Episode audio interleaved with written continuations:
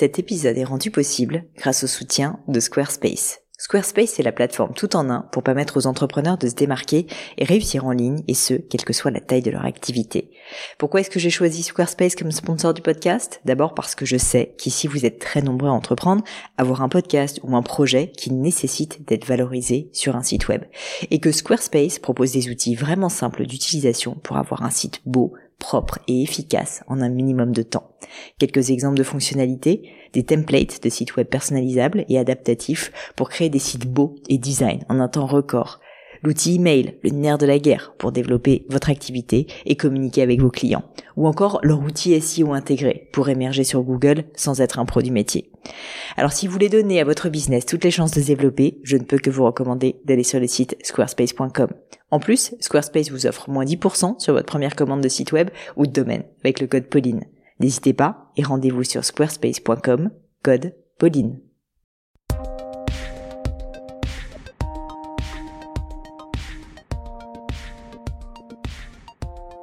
Hello à tous, ici Pauline Legnaud et bienvenue sur Le Gratin.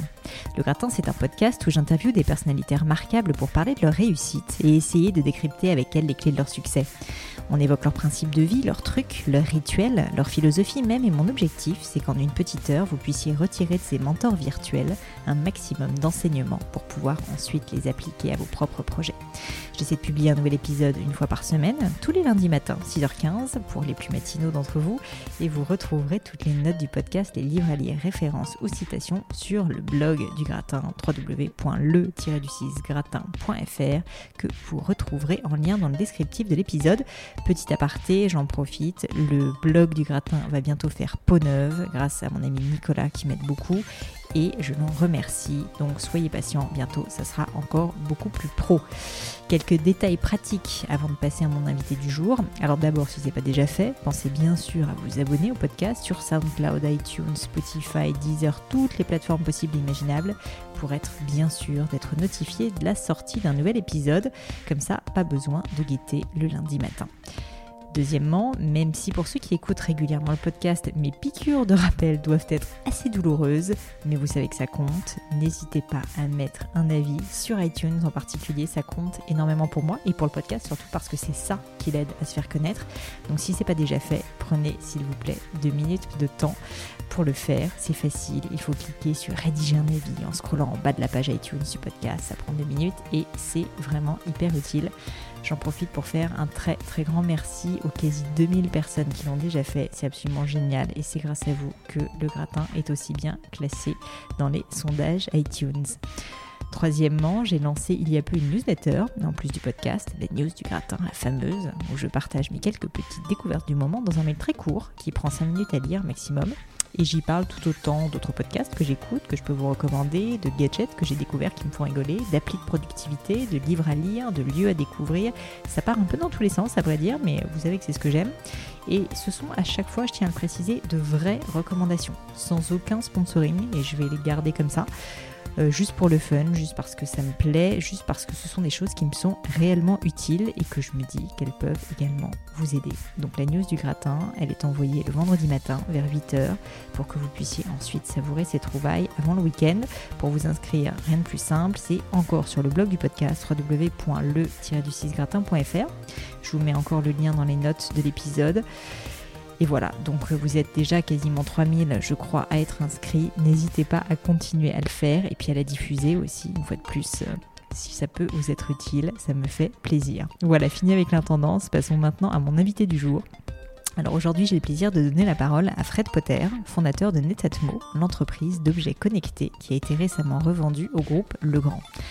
Fred Potter fait partie des entrepreneurs français qui ne sont pas les plus médiatisés, mais qui a déjà trois très belles boîtes à son actif. Netatmo donc, WeThings, cofondé avec Eric Carrel, que vous devez connaître, et Sirpac. Si on commence par Netatmo, qui est son aventure actuelle, ceux qui aiment la technologie ont dû en entendre parler. Netatmo conçoit des objets connectés et a été primé à multiples reprises à la foire technologique de Las Vegas, le CES. Alors quelques exemples de produits primés, euh, une station météo par exemple, capable de mesurer la qualité de l'air, aussi l'outil Welcome, une caméra connectée à reconnaissance faciale, ou encore June, un bracelet mesurant l'exposition au soleil. Mais il y a plein d'autres produits. Aujourd'hui, Netatmo, c'est environ 250 salariés et un chiffre d'affaires autour de 50 millions. Étant moi-même d'un profil business et littéraire, je me suis rendu compte il y a peu que j'avais invité finalement assez peu de personnalités du monde de la tech, de vrais ingénieurs, de vrais geeks sur le podcast. Je suis souvent attirée par des entrepreneurs dans la force et le marketing, la persuasion, l'appétence pour le commercial, des Jacob Abou, des ADP, des Georges Mohamed Sherif, et peut-être aussi que j'étais un peu intimidée à l'idée de poser des questions à des personnalités vraiment très tech ou très ingénieurs. Mais pour moi, il n'y a pas qu'une seule vision de leadership, bien au contraire. Je pense que l'approche ultra rationnelle, droite, rigoureuse d'une personnalité comme celle de Fred, et qu'on retrouve aussi d'ailleurs chez un Frédéric Magella ou chez un Jean-Charles Samuelian, est hyper enrichissante, hyper différente. Fred est exigeant et l'assume. Il n'aime pas les approximations. Il aime s'entourer de collaborateurs brillants et remettre en cause l'ordre établi, poser des questions là où on ne l'attend pas. Au-delà de ça, il attache une importance énorme aux résultats concrets et pas seulement au on dit. Comme il dit, toute sa vie, il a cherché à asseoir sa crédibilité, faire ce qu'il dit et dire ce qu'il fait. Comme vous l'aurez compris, Fred est un ingénieur et nous sommes donc entrés dans des détails un peu plus techniques que de coutume. Je voulais vous prévenir que notamment au début du podcast, on a pas mal parlé d'intéressement de ses collaborateurs et j'ai trouvé ça hyper intéressant, notamment via l'outil des BSPCE. Alors pour ceux qui ne connaissent pas, ça signifie bon de souscription de part de créateur d'entreprise. C'est un terme un peu technique, mais en fait tout simplement c'est un bon qui permet de donner le droit à son bénéficiaire, donc un salarié, d'acheter pendant une période déterminée à l'avance des actions de la société à un prix déjà fixé à l'avance. Et donc, typiquement, d'incentiver, si vous voulez, le salarié à la réussite du projet de l'entreprise via des parts. Donc voilà, ce petit terme technique étant expliqué, je vous promets que le reste vaut le coup, donc accrochez-vous. Mais je vous en dis pas plus et laisse place à ma conversation avec Fred Potter. Salut Fred et euh, bienvenue sur le podcast, je suis ravie de t'accueillir. Merci de me recevoir chez toi en plus. Bonjour Pauline, bah, c'est un plaisir que tu sois venue. Écoute, on parlait à l'instant du fait que tu habitais à 15 minutes euh, de, ton lieu de travail et que ça faisait partie des grandes joies de l'entrepreneuriat que de choisir là où on travaille. Tu as bien raison. Euh, mais je vais pas commencer tout de suite par ça. Je voulais commencer en fait directement par un point, si ce n'est technique, on va dire un peu précis, si ça te va. Euh, notamment, en fait, je voulais commencer par te poser une question sur ton implication dans le Galion Project. Euh, donc qui est un think tank pour les gens qui ne connaissent pas, notamment, enfin tu l'expliqueras mieux que moi, mais dédié à l'entrepreneuriat dans le monde de la tech en France, à le promouvoir, etc. et à aider aussi ces entrepreneurs. Et j'ai vu que tu étais assez actif. J'ai vu notamment que tu avais donc co-rédigé un kit pour aider euh, les jeunes start à savoir comment euh, créer des BSPCE pour, et à quoi ça servait pour, pour leurs salariés, donc c'est-à-dire une forme d'intéressement pour leurs salariés.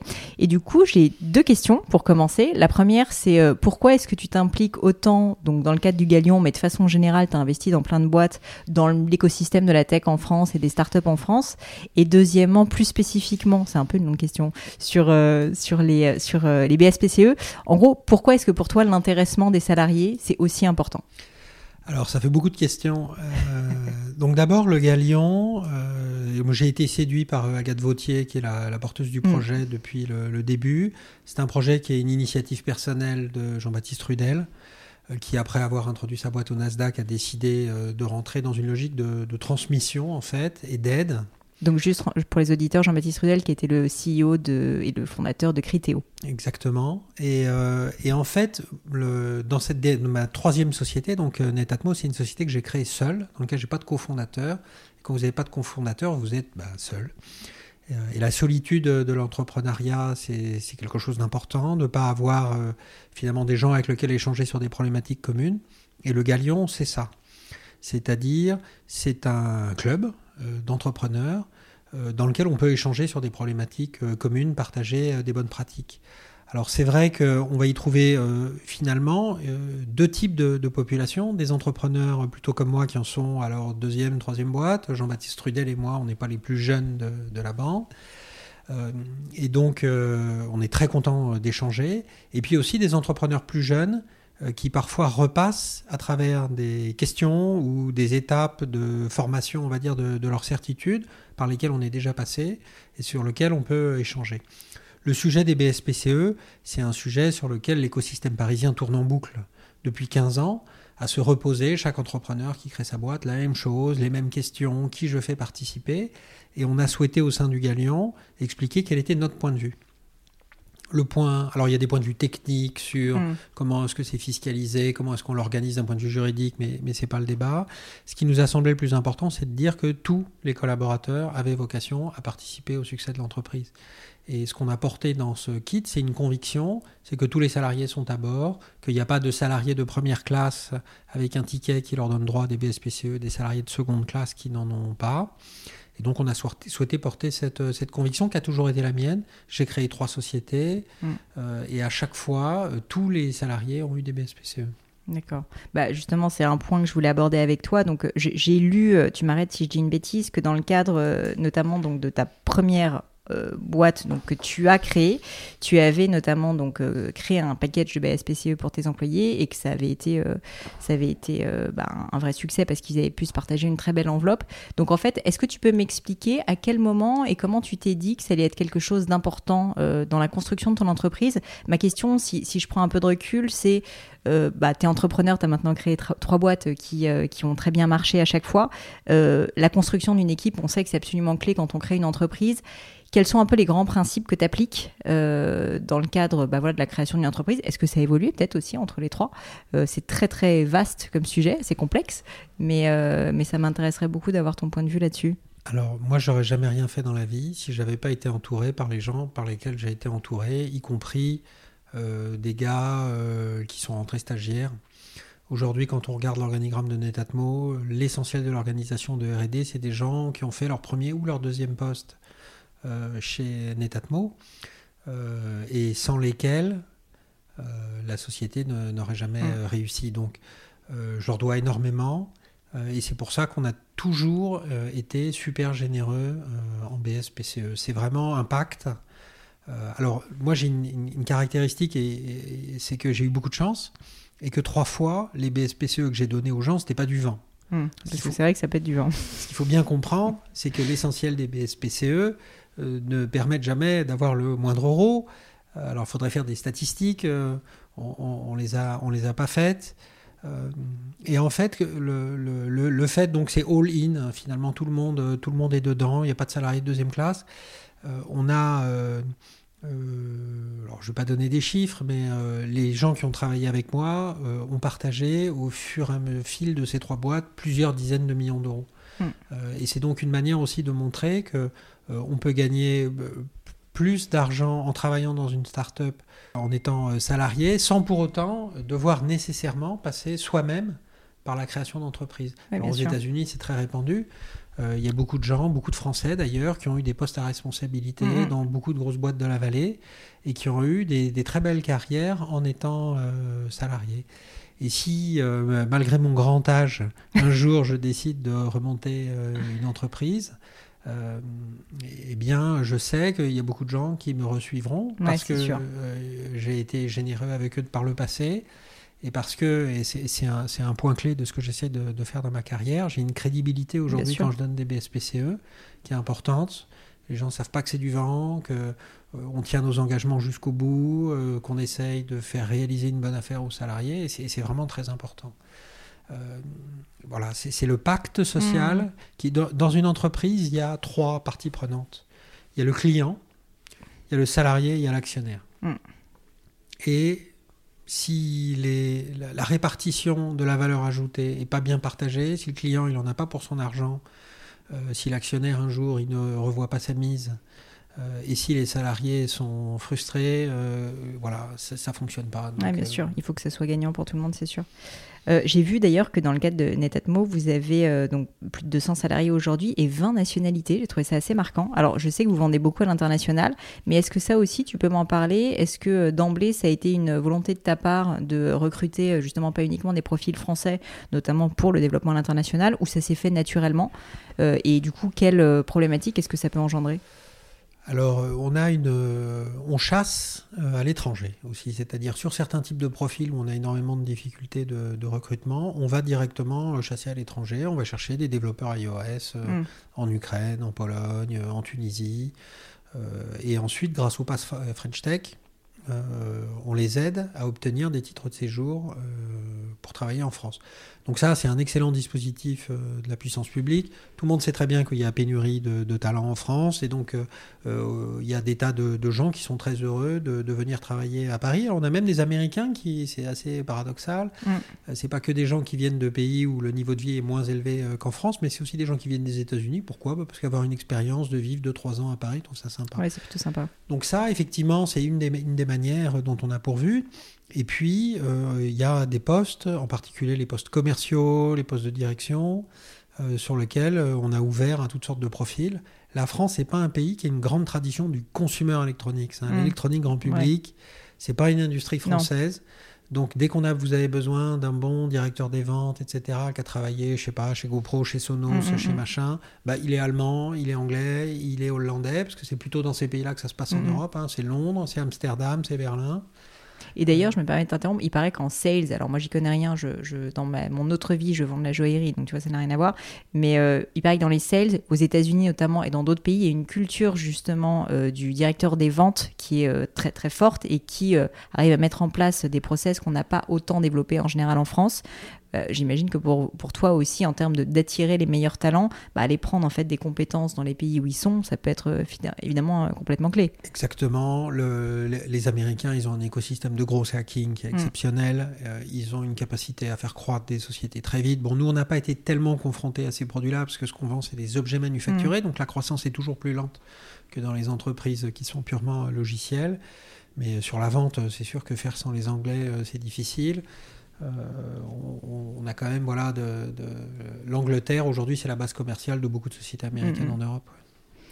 Top. Bon, je voulais te demander aussi, euh, je saute un peu du, je saute pardon un peu du coq à l'âne, mais euh, aujourd'hui donc chez Netatmo, donc on va parler un petit peu de toute ton histoire, etc. Mais, mais euh, est-ce que tu pourrais me décrire ton rôle? Parce que j'ai vu que ton rôle a énormément évolué. Donc, bah, tu étais cofondateur unique en plus, qui est toujours un sujet qui m'intéresse beaucoup, puisque je sais que c'est pas facile. Moi, j'ai créé ma boîte avec deux associés, donc, euh, donc je peux imaginer que c'est compliqué. Tu étais donc CEO, et maintenant, en fait, la boîte s'est fait racheter, on va en parler après par Le Grand, et donc tu es directeur euh, technique, c'est ça? Est-ce que tu peux me parler, en fait, de ce que tu fais au quotidien, de ton rôle au quotidien euh, chez Netatmo? Alors en fait, euh, ça dépend des époques. Euh, mon, rôle a énormément changé dans la société. c'est assez amusant parce que comme j'ai créé trois entreprises, je l'ai vu changer à plusieurs mm. reprises et je me suis dit quand tu recrées la troisième, tu dis ok donc là en fait je reviens 10 ans en arrière ou, 12 ans en arrière à refaire ce que je faisais il y a, 12 ans. Dans la première partie de, de la vie de Netatmo, pour prendre la dernière, j'ai eu un rôle complètement opérationnel. Euh, donc on avait décidé de, faire un produit, donc j'ai fait beaucoup de marketing produit, qu'est-ce qu'on met dans le produit. Et puis ensuite, une fois qu'on a eu défini ça, pour faire notre premier produit qui était la station météo, bah, j'ai codé euh, le driver Wi-Fi. Euh, voilà, moi je suis un ingénieur, je viens oui, donc tu étais les mains dans le cambouis quand même. J'ai vraiment mis les mains dedans. j'ai travaillé avec les designers sur le design, donc un rôle hyper opérationnel. Parce que ce qui est très important dans une société, c'est d'arriver à faire votre premier million d'euros de chiffre d'affaires. Et c'est bien sympa de dire oui, mais moi je suis le grand stratégaire, etc. Mais dans une boîte de 10-12 personnes, il faut aller chercher au couteau, finir les produits. Nous, on est dans une industrie très ingrate où un produit, tu le vends que quand il est fini. Et finir la méca, l'électronique, euh, le logiciel, les apps, tout ça, ça demande énormément de travail. Donc j'ai mm. fait ça pendant, je dirais, 2-3 euh, ans. Et puis après, il y a des gens qui ont grandi autour de moi et qui font ça beaucoup mieux que moi. Euh, sur le produit, euh, euh, on a une équipe, on a vraiment une, touche pour faire des produits simples avec une équipe exceptionnelle sous la, direction d'un jeune gars qui s'appelle Florian Deleuil, qui est un, auditeur assidu. Et eh ben, du gratin parfait, on le salue qui est voilà qui est un gars remarquable en R&D on a une équipe remarquable dans, tous les dans, tous les métiers et tu as mis du temps juste à recruter justement ces profils entre le moment où, où tu as eu l'idée euh, qui a germé, etc., et le moment où tu as commencé à vraiment recruter des top profils? Oui, ce que, j'ai oublié, c'est avant de me plonger dans le produit et dans euh, la RD, j'ai recruté euh, les gars, j'ai fait que ça pendant six mois, un par mm. un, avec un mix de gens que je connaissais parce qu'ils avaient travaillé avec moi dans mes anciennes boîtes, et un mix de tout jeunes. Je crois que j'ai appelé la totalité de mon carnet d'adresse en disant Tu connais pas un gars frustré qui sait mm. faire ça, qui voudrait faire autre chose? Et puis, euh, au bout d'un moment, il y en a qui me disaient Mais tu m'as déjà posé la même question il y a 15 jours. Excuse-moi. Euh, donc voilà, j'ai des, des recrutements complètement improbables. Euh, J'ai recruté le, le responsable du bureau d'études dans un train entre Lyon et Paris, D'accord. euh, parce qu'on s'est croisé là par hasard, Marrant. euh, qui est un type exceptionnel aussi, euh, Romain Casalis. Et j'ai recruté euh, des gens au café, parce que j'avais pas encore de locaux, parce que Mm. j'avais pas encore le bail. Euh, Bon. voilà, donc Ça, euh, ça marche quand même. ça marche. Très bien. Euh, et, et tu dirais que tu es quel type de manager? Je, je vais arrêter ensuite avec les questions RH, hein, je, te, je te rassure, mais ça m'intéresse et puis tu as quand même une, une grosse expérience là-dessus. Euh, tu dirais qu'aujourd'hui, tu es quel type de manager? Moi, je délègue. D'accord. Euh, Donc tu recrutes des top talents et tu arrives à déléguer. Voilà, je J'essaye de déléguer et, au maximum. Et, euh, et la, la contrepartie de la délégation, c'est que je vais aider les gens quand ils viennent me voir. D'accord. C'est-à-dire qu'il y a vraiment deux extrêmes. C'est si vous micromanagez les gars en leur disant fais ceci, fais cela, en fait, bah, vous les frustrez. Mais ce qui est souvent le cas quand même de beaucoup d'entrepreneurs, parce que bah, quand c'est ton bébé, que c'est ta boîte, t'as pas envie de lâcher. Et moi, je vois beaucoup, beaucoup de personnes autour de moi qui me disent qu'ils ont du mal à déléguer justement et qui sont vraiment dans du micromanagement. Qui le problème est que après, bah, tu responsabilises personne. Mais et puis tu euh, frustres les bons. Ouais, bien Parce qu'il y a beaucoup de gens euh, qui se lèvent le matin et qui n'ont pas envie qu'on leur dise euh, quoi faire aujourd'hui, Mm. qui pensent Quel que... typo tu dois mettre sur le prochain PowerPoint quoi. Exactement, et qui pensent que euh, l'intérêt de leur job dans la vie, c'est justement d'être capable de, de- de faire ça. Donc, donc je vais être très délégatif. Et puis la contrepartie de ça, c'est que si vous êtes trop, si vous déléguez trop, ensuite les gens ils sont perdus, ils ne Mm. savent plus quoi faire. Et donc quand ils viennent me voir avec des questions, j'essaie de les soutenir. Euh, voilà, donc quelqu'un qui va rentrer dans mon bureau, qui est quelqu'un de qualité, euh, avec un problème, je vais tout faire pour essayer de résoudre, Mm, mm, résoudre mm. son problème. Donc c'est la, la délégation euh, et la et euh, l'aide. Euh, et en fait, tout ça, c'est possible que s'il y a de la confiance. Mm. Donc, euh, comment est-ce qu'on fait pour recruter des gens dans lesquels on a confiance? C'est ça, parce que c'est pas facile quand tu connais pas la personne de lui déléguer direct euh, Bah, des fait, choses si. hyper importantes. Moi, je fais confiance aux gens d'abord, jusqu'à ce qu'ils me prouvent. le- D'abord, on est très strict Mm. sur les tests à l'embauche. D'accord. Euh, donc, première étape, on recrute des rockstars. Donc, euh, chez nous, il y a des tests techniques euh, pour rentrer. Je crois que sur les tests techniques, le taux de réussite, c'est 5%. Mm, mm. Donc sur 20 candidats qui passent le test technique, il y en a un ou deux qui réussissent, c'est ça les ordres de grandeur. Là je parle d'un exemple très précis, euh, parce qu'en R&D, si vous ne savez pas coder, en fait, il ne faut pas venir chez nous. Ouais, c'est sûr. Voilà. Et pourquoi? En fait, c'est ça qui est hyper important. C'est pas tellement parce que si vous êtes un codeur moyen, euh, on va trouver vous faire un truc à faire. En fait, le problème, c'est que tout le monde va vous faire confiance. Votre manager va déléguer. Tout Vous va déléguer, tous, tout- donc du tout- coup, toute la ensuite, ça peut société être une usine, ça peut être une usine à gaz totale, quoi. Voilà, donc toute la société est construite sur la délégation euh, et sur la confiance. Donc si vous n'avez pas le niveau, en fait, euh, bah, ça va pas le faire. Mais tu, tu es ingénieur, donc je peux pas penser quand même qu'il n'y ait pas des, des points de, de comment dire de, de check euh, quand même pour se baquer. Enfin, Mais non, aujourd'hui j'ai une confiance totale. d'accord. J'ai une confiance totale dans, dans les gens qui fait que je sais que s'ils pensent que je peux avoir un que je peux avoir un meilleur avis que le leur, ils vont rentrer dans mon bureau, ils vont me poser la question. Mm. Et s'ils sont pas venus le faire, c'est qu'ils sont suffisamment confiants dans leur choix pour ne pas avoir eu à me poser la question. C'est ça la clé de lecture.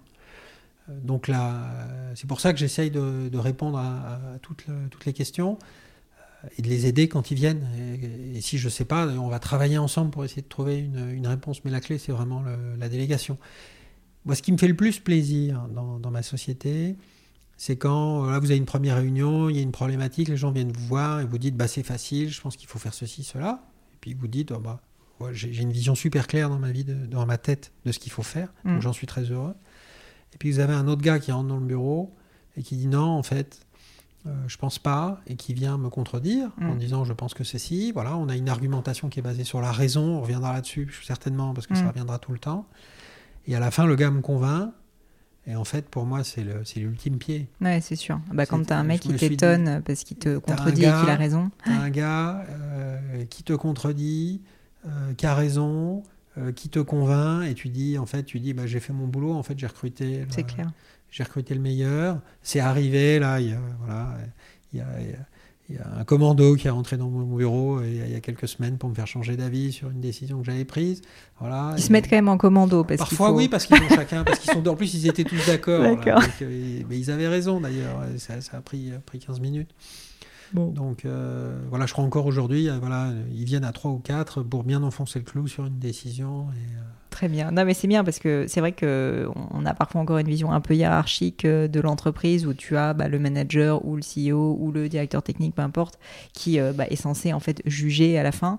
Et je trouve ça assez rafraîchissant justement de voir que c'est le cas dans de plus en plus d'entreprises, mais quand même, notamment avec cette logique, comme tu dis, rationnelle, et juste de dire, bah, en fait, euh, c'est juste celui qui a raison, en fait, qui va trancher à la fin, euh, qui est de dire, ben non, euh, si jamais il y a une meilleure solution, peu importe qui, qui l'a trouvée finalement, c'est pas du tout la question. C'est ce qui fait que les gens sont heureux, en fait. C'est ce qui permet aux gens d'exister. Mm. Si vous laissez pas aux gens la possibilité de proposer non seulement de donner leur avis, mais de proposer et d'argumenter, en fait, ils n'existent plus. Mais ça, tu es quand même obligé de créer une sacrée culture d'entreprise, parce que pour que les mecs acceptent, donc c'est que ça existe vraiment chez vous, parce que pour que les mecs euh, n'aient pas peur de venir voir leur boss pour leur dire je ne suis pas d'accord, il faut quand même euh, créer une sacrée confiance, comme tu disais.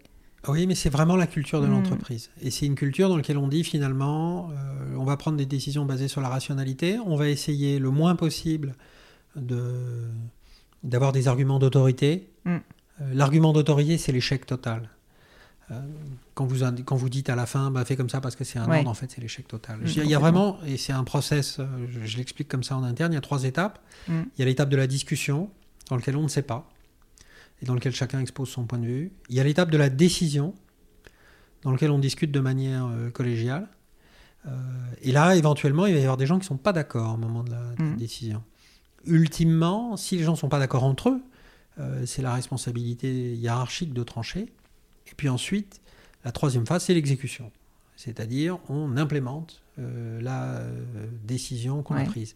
Et en fait, vous pouvez demander aux gens d'implémenter, de mettre en pratique des décisions avec lesquelles ils n'étaient pas d'accord qu'à partir du moment où vous avez eu ce, ce processus complet dans lequel ils ont participé à la discussion, et puis après, il y a un truc qu'on appelle chez nous le RETEX, mhm. le retour d'expérience. Voilà, c'est un acronyme militaire. Euh, le retour d'expérience dans lequel, quand on a fini un projet, on fait une grande séance en disant bah, quelles sont les décisions qu'on a mhm. prises, est-ce que c'était les bonnes? Euh, et, euh, et, voilà. Et quand vous ça, c'est à la fin du projet que vous le faites? C'est à la fin des, à la fin, ça dépend des, des, endroits, mais on, par exemple, on fait du, ça peut être sur une opération commerciale. On va faire le rétex du Black Friday, qui est une opération commerciale très importante pour nous. On va faire euh, le rétexte d'un projet, d'un produit, quand on a mhm. fait un produit et qu'on l'a mis sur le marché, euh, d'un développement. De, euh, et, et, ça va être le moment dans lequel tout le monde dit voilà les décisions qu'on a prises, voilà pourquoi on les a prises. est-ce qu'elles étaient bonnes, est-ce qu'elles étaient mauvaises Et voilà, ah oui, dis donc, heureusement, qu'est-ce qu'on a bien fait de faire ça, t'as vu ce qui s'est passé mhm. Ou alors, non, là, on a fait une erreur, on aurait dû faire ça, est-ce qu'on aurait pu le savoir Et tout le monde va dire oui, j'ai fait une erreur. C'est pas un exercice catho d'autoflagellation, c'est vraiment un exercice lucide euh, bien sûr. qui, consiste à, euh, à essayer d'être meilleur pour la, pour la prochaine fois. Des enseignements, et c'est la clé bah de l'amélioration en tout cas. Mais c'est la clé du bonheur au bureau.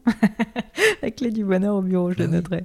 En fait, c'est la possibilité euh, d'être dans, ce, dans cette culture de la décision rationnelle, mm. de la proposition, desquelles vous retirez toute forme de domination, de, euh, de, on va dire, d'oppression ou d'autorité, mm. euh, et dans lequel vous laissez juste euh, la rationalité s'exprimer. L'essence même du rationnel, quoi. Écoute, c'est assez inspirant. je vais, je vais faire absolument pas de transition pour te parler si ça te va maintenant. Mais en fait, on n'a même pas répondu à la question. Absolument pas, mais c'est pas grave. Donc j'ai fait, bah, ça. j'ai fait ça. Aujourd'hui, effectivement. bon, ensuite, Le métier d'un CEO, c'est quoi? C'est quatre choses. Un, c'est recruter des rockstars. Euh, donc ça, c'est je m'y emploie. Et deuxièmement, c'est s'assurer que les rockstars restent. Pour que les rockstars restent, il faut euh, en fait euh, être vigilant à la qualité de la communication dans l'organisation et en particulier savoir faire partir les gens qui empêchent les autres de bosser. Mm. Euh, les gens qui empêchent les autres de bosser, ça peut être des gens bah, qui ne prennent pas leurs responsabilités parce que dans cette histoire de, délégation, euh, le problème c'est qu'il y a un côté face euh, à la pièce, un côté pile. Le mm. côté pile, c'est que tu es responsable. C'est-à-dire qu'il y a beaucoup de gens qui se lèvent le matin en disant Tiens, ça serait super s'il y avait quelqu'un qui me disait quoi faire, parce que comme ça, mm. j'aurais pas à me poser la question, et puis je pourrais me plaindre après. Bon. Alors, de temps en temps, vous avez des gens comme ça qui réussissent à se glisser chez nous. Euh, et là, le rôle du CEO, en fait, c'est de, de, comprendre qu'ils sont nuisibles à l'organisation parce qu'ils empêchent euh, parce qu'ils cassent justement ce pacte qui est de délégation et, de confiance et de les aider à partir. Donc ça, c'est une part qui est pas sympa du boulot, mais il faut le faire. Alors je crois qu'on a 250 salariés, 7 ans d'existence, on a dû faire 7 licenciements ou 6 licenciements. Oui, donc vous n'êtes pas mauvais quand même pour identifier les bons profils euh, dès le départ. Quoi. Voilà, donc on n'est pas brutaux du tout dans, notre, euh, dans nos relations sociales, mais c'est 6 ou 7 décisions qui sont difficiles à prendre et qu'ensuite, parce que c'est une galère hein, de faire partir les gens. On sait. Donc, euh, donc ça, il faut le faire. Troisièmement, c'est de trouver l'argent. Parce que les rockstars, euh, ça vit pas d'amour et d'eau fraîche. Mm. Euh, on est dans un marché compétitif. Et donc, il faut que les gens ils aient de l'argent. Donc, trouver de l'argent, ça va être de bah, trouver de l'argent pour pouvoir les payer, leur faire des bons packages. On revient à la question des BSPCE pour qu'ils aient un intérêt. Et puis, quatrièmement, le rôle d'un CEO, effectivement, c'est de fixer la stratégie de l'entreprise. Mais quand vous avez des rockstars quand vous êtes dans une bonne atmosphère de bureau, parce qu'il n'y a pas de gars qui empêchent les autres de bosser, et quand vous avez des sous, c'est un peu la prophétie autoréalisatrice. Hein. Fixer la stratégie, c'est facile. Pas hein. besoin de faire de strat, t'as juste d'avoir des personnes de qualité dans ta boîte. euh, bah, la stratégie, elle va évoluer. Alors, il y a des décisions, effectivement, ou des inflexions qui sont celles du CEO, mais euh, c'est quand même beaucoup plus facile à le faire. Que, quand vous êtes en train d'essayer de, faire le boulot de tout le mmh, monde dans l'organisation. Bah, déjà, tu as plus de temps de recul aussi, je pense, effectivement. Voilà, donc euh, euh, ça, bah, ça a été mon, job pendant, pendant des années. Je, le, ensuite, un job très opérationnel. Moi, je suis vraiment un opérationnel, donc euh, je bosse avec les mmh. équipes. Euh, et puis ensuite, il y a des moments où mes équipes fonctionnent tellement bien que je peux me retirer pour m'occuper de choses stratégiques, mmh. comme par exemple bah, lever de l'argent.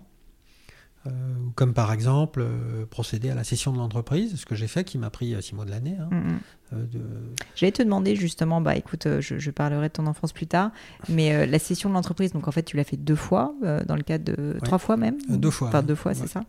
Est-ce que tu peux me parler un petit peu du process justement? Ça m'intéresse toujours de, de, comprendre en fait comment ça se passe concrètement, si on peut en parler. notamment, bah, en fait, est-ce que c'est un jour une décision que tu prends où tu te dis, bah, en fait, il va falloir qu'on s'adosse à un groupe industriel parce qu'on a besoin de plus de moyens, ce qui est complètement légitime? Euh, et du coup, euh, tu, vas chercher des banquiers pour le faire. Est-ce qu'à l'inverse, c'est des demandes entrantes euh, Est-ce que tu peux rentrer dans ce genre de détails Bien sûr, mais je ne sais pas s'il y a de règles. Je pense que globalement, il y a, il y a trois situations. Il y a les situations dans lesquelles vous êtes obligé de vendre. En cas de alors ça, ça peut arriver. Ça peut arriver. Vous êtes face à un compétiteur qui est en train de vous casser la tête. Euh, le gars, dans un souci euh, à la fois d'humanité et pour s'éviter, euh, on va dire, de dépenser trop d'argent à finir de vous tabasser, vous propose un deal. bon, ben voilà, sur, tous les marchés de plateforme dans lesquels il y a mhm. vraiment, en général, winner takes it all, il y a un moment où il ne faut pas rater le train quand on ne quand on fait pas la course en tête, dans lequel vous êtes obligé de vendre. Vous êtes obligé de vendre, donc voilà, quand il y a deux plateformes et puis que ça y est, il y en a une qui prend le dessus. Euh, vous êtes obligé de vendre quand vous êtes, alors ça tout le monde l'a oublié, mais on n'a pas toujours été dans un marché financier dans lequel l'argent coule à flot sur les startups. Donc il y a des moments où vous êtes obligé de vendre parce qu'il n'y a plus de carburant. Mm. Donc, euh, euh, voilà. donc ça, c'est des situations, bah, finalement, bah, vous suivez le, le, sort. Mm. ensuite, il y a des situations dans lesquelles il ne faut surtout pas vendre. par exemple, bah, quand vous faites la course en tête dans, un, dans, une, dans un marché en croissance, globalement, vous n'avez absolument pas intérêt à vendre. Euh, voilà, aujourd'hui, si Doctolib, je prends l'exemple de Doctolib, je ne les connais pas spécifiquement, mais enfin, on comprend bien, ils sont au bon endroit, avec la bonne équipe, une équipe exceptionnelle, paraît-il. Mais je ne les connais pas, mais c'est ce que tout le monde mm-hmm. dit. Au bon endroit, sur le bon marché, avec le bon produit. Euh, euh, il faudrait vraiment, enfin, je ne connais pas bien les détails de leur business, mais vu de l'extérieur, comme ça, vous vous dites, non, non, non, c'est pas le moment de vendre, peut-être dans 3-4 ans, dans 5 ans, ou alors peut-être voilà, d'avoir une autre stratégie. Donc il y a des moments où il ne faut pas vendre dans ces cas-là. Si quelqu'un qui vient vous dire euh, euh, je, veux t'acheter, bon, il faut quand même regarder le chèque en disant mais c'est quoi les ordres de grandeur dont tu parles? Mais à moins que le gars soit fou et tout d'un coup ait un besoin stratégique d'acheter votre entreprise, il ne faut pas vendre parce que le lendemain ça vaudra plus cher. Mm. Et puis il y a des situations dans lesquelles on était, comme celle dans laquelle on était, dans lesquelles tu n'as pas besoin de vendre, parce que Netatmo, quand on l'a vendu, c'était une société qui avait une exploitation équilibrée. Donc, euh, on perdait pas d'argent, on, on, faisait pas de bénéfices parce qu'on réinvestissait Bien sûr. donc euh, on, ne faisait pas de bénéfices, et dans lequel on, grandissait. Donc vous n'êtes pas condamné, euh, condamné à vendre. Et dans ces cas-là, bah, vous regardez le projet industriel. Donc ce qui s'est passé chez nous, c'est qu'il y a quelqu'un qui est venu nous voir au mois de mai euh, pour nous faire voilà, entamer des discussions de rachat. Et puis on s'est dit, tiens, bon, c'est intéressant. Est-ce qu'il y aurait d'autres personnes intéressées? Oui. Euh, donc Toujours plus confortable d'avoir plusieurs personnes. Donc on a discuté avec plusieurs personnes. Et puis on a été séduit par la qualité du projet industriel de Legrand, euh, qui est venu avec un super projet industriel, mmh. inclusif pour tous les métiers de l'entreprise, etc. Des gens qu'on connaissait bien parce qu'on collabore avec eux depuis plusieurs années. Donc à la fois assez peu de risques, un bon projet industriel. Et donc on a cédé l'entreprise. Mmh avec euh, du coup quand même euh, bah, beaucoup plus de fonds à disposition aussi pour se développer. Ouais, mais en fait, on n'en avait pas besoin. D'accord. Nous, on n'était pas. On, on, a versé notre trésorerie. On avait, euh, je crois, quand on a vendu 30 millions d'euros de trésorerie. D'accord, oui, donc c'était quand même assez large. On était bien. Hein. Oui, sachant qu'en plus, quand même, ce que tu n'as pas précisé, il me semble avoir vu, si je me trompe pas, que le groupe Legrand était déjà dans ton actionnariat, avait déjà fait une levée de fonds. Est-ce que ça, c'est un truc j'ai envie de dire, c'est assez fréquent quand même qu'un grand groupe industriel, quand il s'adosse à une start-up au début, euh, si je peux me permettre de dire que vous étiez une start-up à l'époque, tu vois, euh, commence à prendre une participation minoritaire et ensuite va commencer. Ça, hein. bah, en fait, c'est ça. D'ailleurs, t'as pas eu peur à un moment donné que ça soit un, frein, euh, tu vois, pour une potentielle cession avec un autre acteur, parce que quand tu as un groupe industriel, on, on avait un pacte d'actionnaires qui était très clair sur le fait que la participation de Legrand euh, en gros, ce qui s'est passé, c'est le, Grand, c'est un groupe qui fait des prises électriques. Et mm. c'est une grande partie de son business. On leur a dit, on va faire ensemble la version connectée de vos prises électriques. C'est un peu comme si vous aidez Renault à faire des voitures, donc euh, c'est quand même un truc qui est stratégique. Ils ont dit oui, on, veut bien, mais euh, on aimerait bien quand même un peu savoir ce qui se passe chez toi. Mm.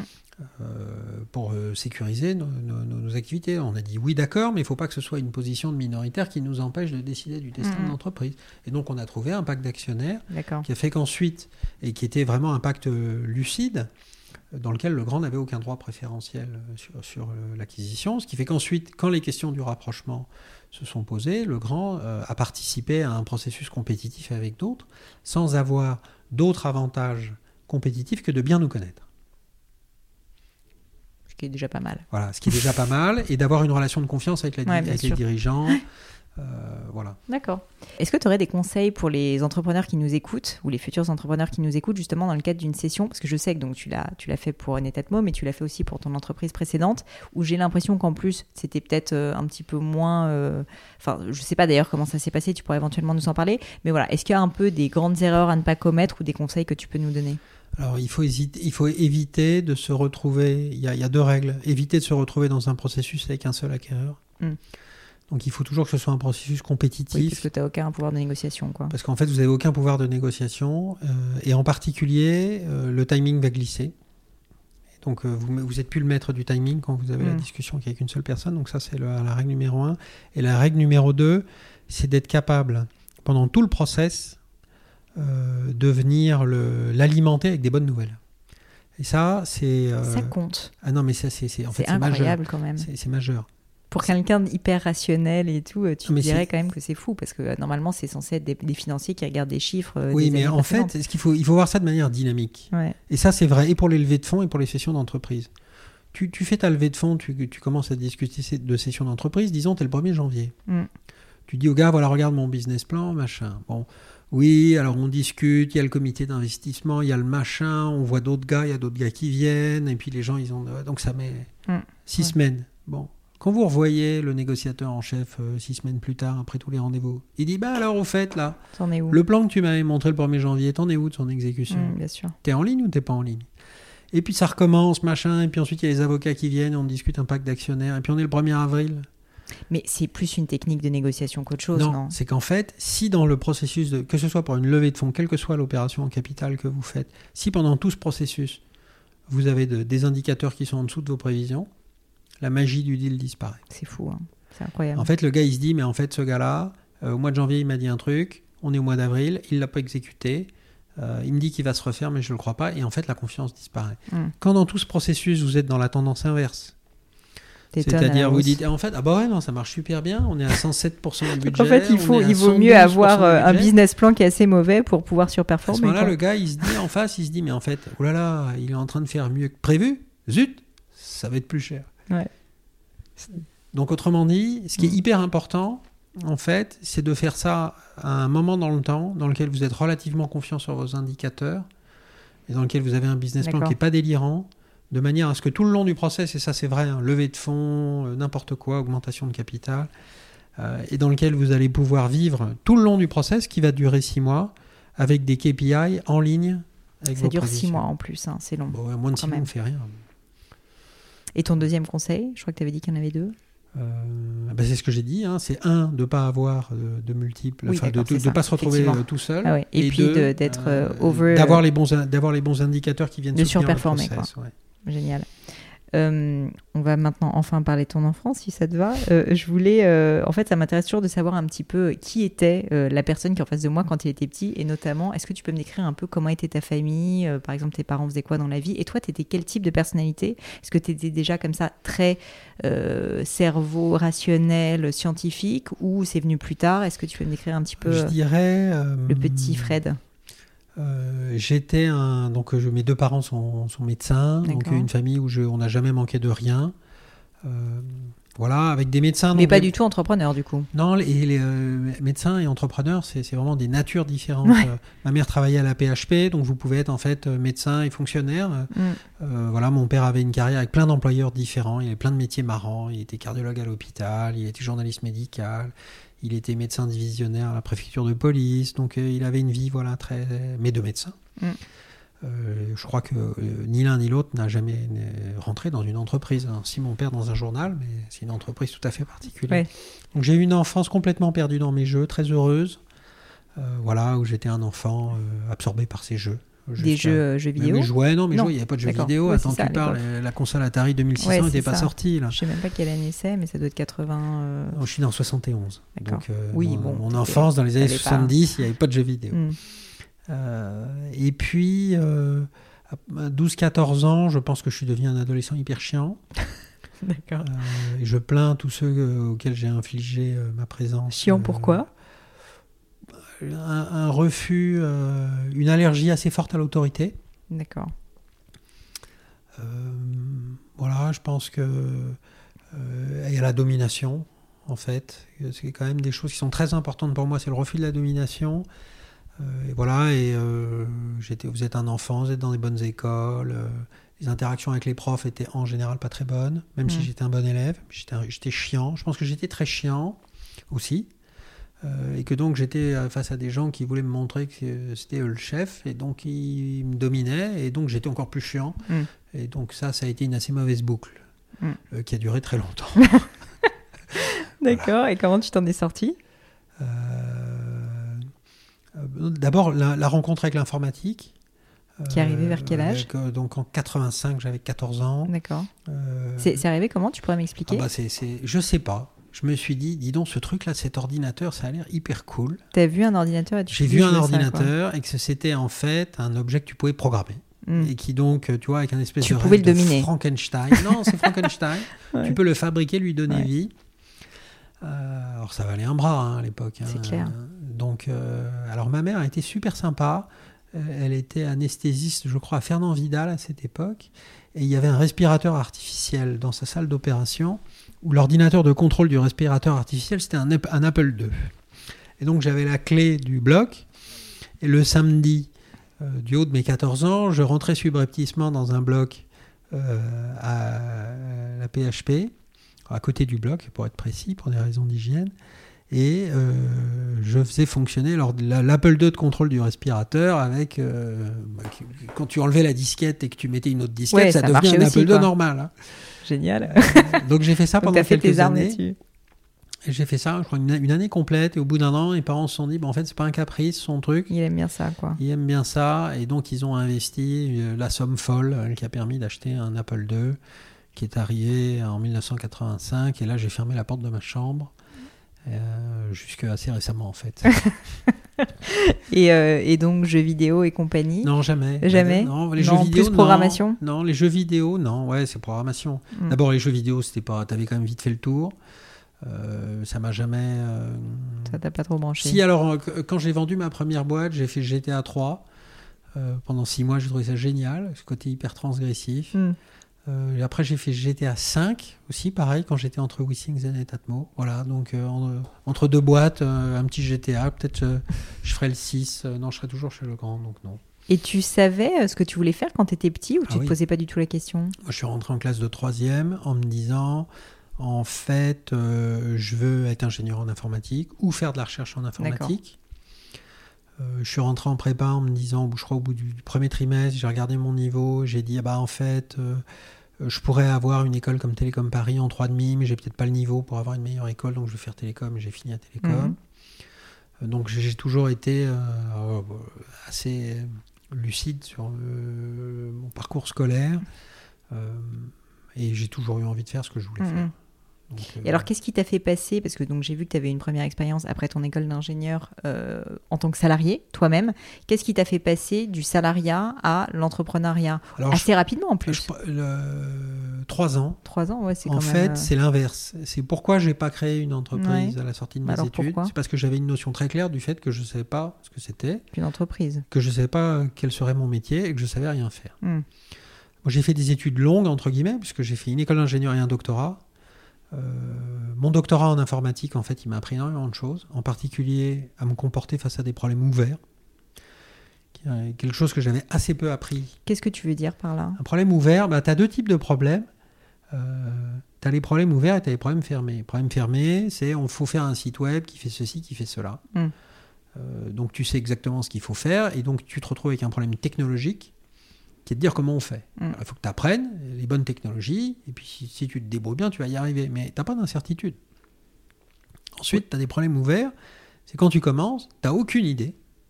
Oui, c'est de la recherche fondamentale un peu. quoi. Alors ouais, j'irais dire que ce qu'on fait chez Netatmo, c'est de la recherche fondamentale, ça serait présomptueux. Nous, on est Mm. avant tout une société de technologie, on Bien fait de la technologie, mais quand on attaque les problèmes, c'est des problèmes ouverts. Quand on a mis la reconnaissance faciale dans une caméra qui est vendue à 199 euros, c'est un problème ouvert. C'est-à-dire que ça n'avait jamais été fait, c'était pas sûr que ça tenait euh, dans le CPU. Euh, il fallait, euh, c'était pas non plus de la recherche fondamentale, c'était quelque chose d'intermédiaire, comme faire l'iPhone chez Apple. Voilà, c'est oui, t'es pas sûr qu'il va y avoir une solution. En T'es pas sûr que tu vas y arriver. Je comprends. Et ça, c'est les intéressant. problèmes ouverts. Et ça, j'ai appris à faire ça en thèse. Parce que la thèse, c'est le principe. Euh, la différence entre l'école d'ingénieur et l'enseignement par la recherche. C'est la recherche, on te met devant des problèmes ouverts. Et puis si tu veux soutenir, appliqué. si tu veux ta sortie du labyrinthe, il bah, faut que tu fermes un problème ouvert. Mm. Et ça, ça, ça a été structurant. Et donc euh, tout ça, ça, voilà, toutes mes études, ça m'a amené jusqu'en 95. J'ai soutenu ma thèse en 96. Et là, je me suis dit, en fait, j'ai jamais mis les pieds dans une entreprise. Euh, je sais pas ce que c'est qu'un plan comptable. Et tu avais cette envie Tu avais cette envie Parce que c'est pas forcément moi, évident, tu vois, quand on est passionné comme toi par l'informatique. ou Moi aussi, j'ai fait, des- j'ai fait alors, non pas de la recherche, mais j'ai fait normal sup. Et euh, du coup, euh, j'aurais pu m'orienter vers ça. Et ça me manquait cruellement, justement. J'avais l'impression de, de, de manquer, si tu veux, de concret euh, en faisant uniquement bah, du, du, on va dire, de la recherche. Mais bon, c'est pas fait pour tout le monde non plus, le monde de l'entreprise. Qu'est-ce qui t'a donné envie Alors qu'en plus, tu même pas forcément, de façon familiale, Alors- tu vois, une appétence pour ça? Je crois que j'ai créé ma première entreprise en sortant de prépa, donc à 19 ans. D'accord. euh, quand je suis rentré à Télécom. Euh, j'ai été voir la junior entreprise parce que j'avais besoin d'un peu d'argent. Et puis il y a des mecs qui m'ont dit bon, tu vas faire ce qu'on te dit, puis on va te prendre 20 ou 30%. Euh, enfin, normal, quoi, un truc de JE. Donc je leur ai dit mais en fait, les mecs, jamais de la vie. D'abord, Je j'ai pas besoin de vous. avez pas besoin de. D'abord, j'ai mes clients, je sais quoi faire. Pas besoin de vous, ça C'était quoi, cette boîte? Ouf, je fallait qu'on fasse. C'était un gars qui m'avait demandé de faire, je sais plus, c'était une interface électronique pour récupérer des images dans un scanner médical. C'était un bricolage, euh, euh, on va dire métrologie, voilà, euh, pour faire de la métrologie. Euh, donc euh, je me suis dit, bah, en fait c'est très simple, je monter une entreprise. Donc j'ai Mm. monté ma première entreprise euh, à Télécom. Euh, voilà, alors, euh, assez rapidement, euh, j'ai monté un business où je vendais des PC. Alors ça semble débile de vendre des PC aujourd'hui, mais en 1993, quand tu achetais un PC, euh, ou 92, t'étais pas sûr qu'il allait marcher sous Linux. Hmm. Parce qu'il y avait quand même très peu de drivers, etc. Et moi, je vendais des PC où c'était garanti qu'ils marchent sous Linux.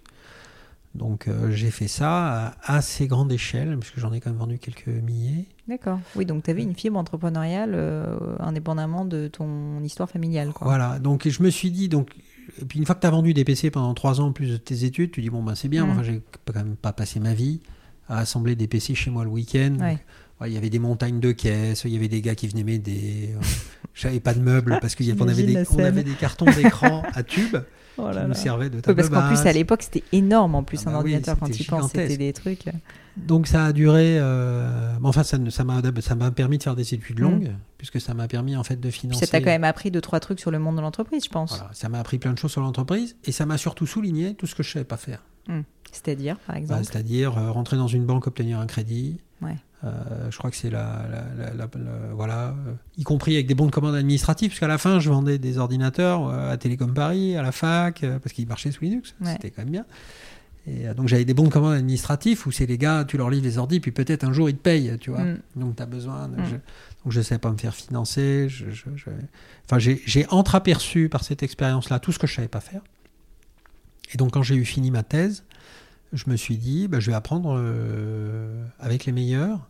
Et j'ai été recruté alors complètement par chance, et par le, par le hasard, euh, par un gars qui s'appelle Pierre Prieux, qui est un groupe diversifié de- d'entreprises euh, et qui montait un petit opérateur télécom et qui m'a appris à être un chef d'entreprise, malgré moi, en fait. D'accord. Euh, Ça a été un peu ton mentor, Bah, il m'a appris euh, euh, que en fait, euh, il fallait quand on écrivait aux gens, il fallait pas faire de faute d'orthographe, ce qui Mm. jusque-là m'avait échappé. qu'un rendez-vous, ça se préparait, Ouais. qu'on faisait un ordre du jour, qu'on arrivait à l'heure.